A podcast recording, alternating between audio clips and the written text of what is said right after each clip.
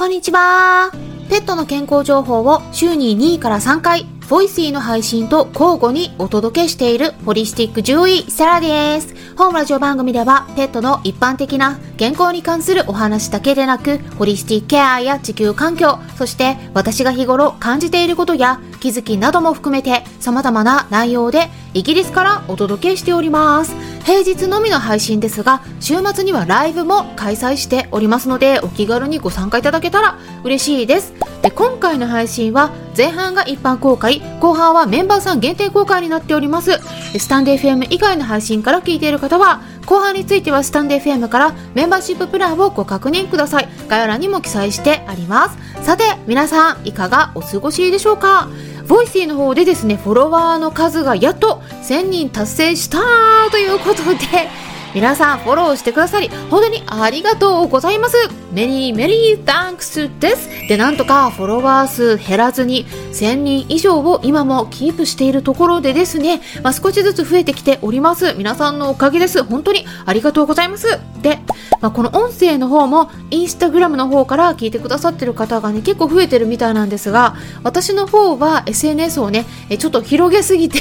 時間が足りなくなってしまったので、え Twitter の方をメインにしてるんですね。なので、インスタグラムの方ではね、ストーリーズメインに発信してて、まあ、投稿自体はね、あんまりやってないんですけれども、まあ、ツイッターの方では毎日ワンちゃん猫ちゃんなどの動物さんの健康に関する情報も発信しておりますので、ツイッターの方もチェックしてもらえたらなと思います。で、ツイッターの場合はですね、結構情報が下の方に流れていってしまうので、できるだけこまめに毎日チェックしておくことをお勧めします。で、今までにも結構いろいろと情報をお伝えしてきているし、まあ、今後もですね、1日に1つ以上は健康情報をお届けしていく予定なので、可能であれば Twitter の方もフォローしてみてくださいっていうことなんですが、今回はワンちゃん猫ちゃんのいびきについてなんですよね。うん、皆さん、いびき書いていませんか？まあ、あの、皆さんのことではなくですね、はい、ワンちゃん猫ちゃんなどの動物さんのことですけれども、まあ、一緒に寝ててですね、えー、まあ、旦那さんがいびきかいてるとね、あ、ちょっとうるさいなーって思ってしまっても、えワンちゃん猫ちゃんがいびきかいているとね、あ、なんか可愛らしいな、癒されるななんて思っているそこのあなた。はい、まあ、うちもですね実はうちの猫ジョバンニが本当にね、ちょっとだけなんですけどね、はい、小さいいびきというか、まあ、寝息といびきの間みたいな感じなんですけれども、書くことがあるんですよね。そう、ジョバンニの写真見たり、ライブ中にもね、参加してることがあるので、まあ特におむすびチャンネルの方では、ジョバンニもよく登場してくれているのでね、ご覧になったことのある方はね、ちょっとわかるかもしれないんですが、まあうちの猫たちはね、二人とも白黒のいわゆる雑種の猫で、日本で生まれた子たちなんですが、雑種でもね、えちょっとねやっぱりたまに顔がちょっと潰れたタイプの子がいるんですよね。でうちのジョバンニもちょっとだけ鼻ペチャな顔つきなんですよね。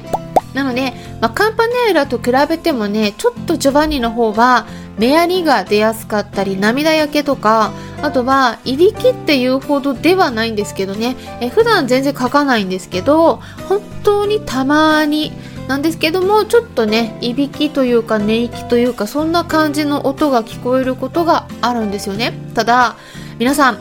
いびきをね書いている場合っていうのはちょっとね健康面では要注意なんですよ。で、まあ、人間の方でもね睡眠時無呼吸症候群とかって言われますけれどもはいまずねえー、この状態になっちゃうと酸素不足に陥りやすくなるんですよね。でそうすると脳の方に酸素がきちんと行き渡らなくなるので影響が出やすくなったり睡眠の質も落ちますのでね。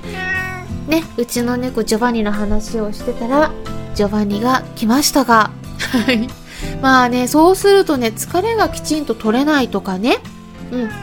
そうだね病気の場合はきちんと回復できない、まあ、そうやって回復力も落ちるといったことが出やすくなると考えられるわけなんですよ。で何よりもこのいびきはね軟口蓋過腸症っていう病気と関連していることがあるんですね。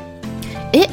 軟口外過腸症って何？って思われた方のためにまず解説しますとこの病気はですね猫ちゃんでは稀なんですが実はあるにはあるんですよね。で、まあ、ただ特に特定の犬種とか猫種ですね。いわゆる鼻ペチャな顔立ちをしている担当種って呼ばれるタイプのものでワンちゃんの場合だったら例えばパグとか、えー、フレンチブルドッグえー、ボクサーとかキャバリアとかヨークシャーテリアそしてチワワとかマルチーズとか、まあ、今回のように、えー、ちょっとですねご質問いただいてて、えー、ポメラニアンの子なんですけれどもそういう犬種でもなるしあと猫ちゃんの場合でも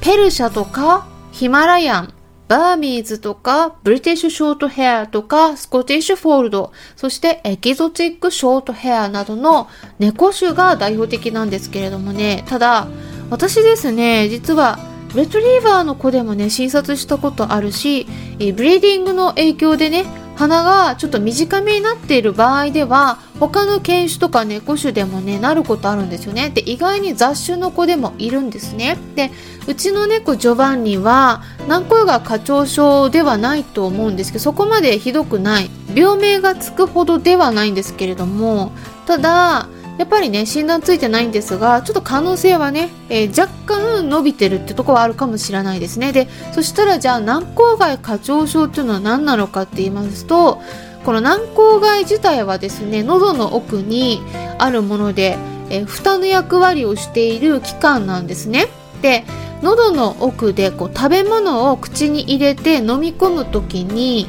蓋が開いて、えー、食べ物が食道の方に流れるようにしているんですけれども、まあ、そういう時以外はその蓋っていうのはね、はい、閉じているんですね。ねちょっとですねうちの猫カンパネラが隣にいて今日ねちょっとカンパネラ実は動物病院連れてったんですよでちょっとねケアしてたんではい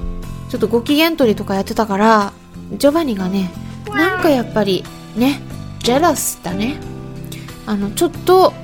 間に入ってこようとするんですね。そういう時ね。なのでちょっと今話しかけてくるんですけれども。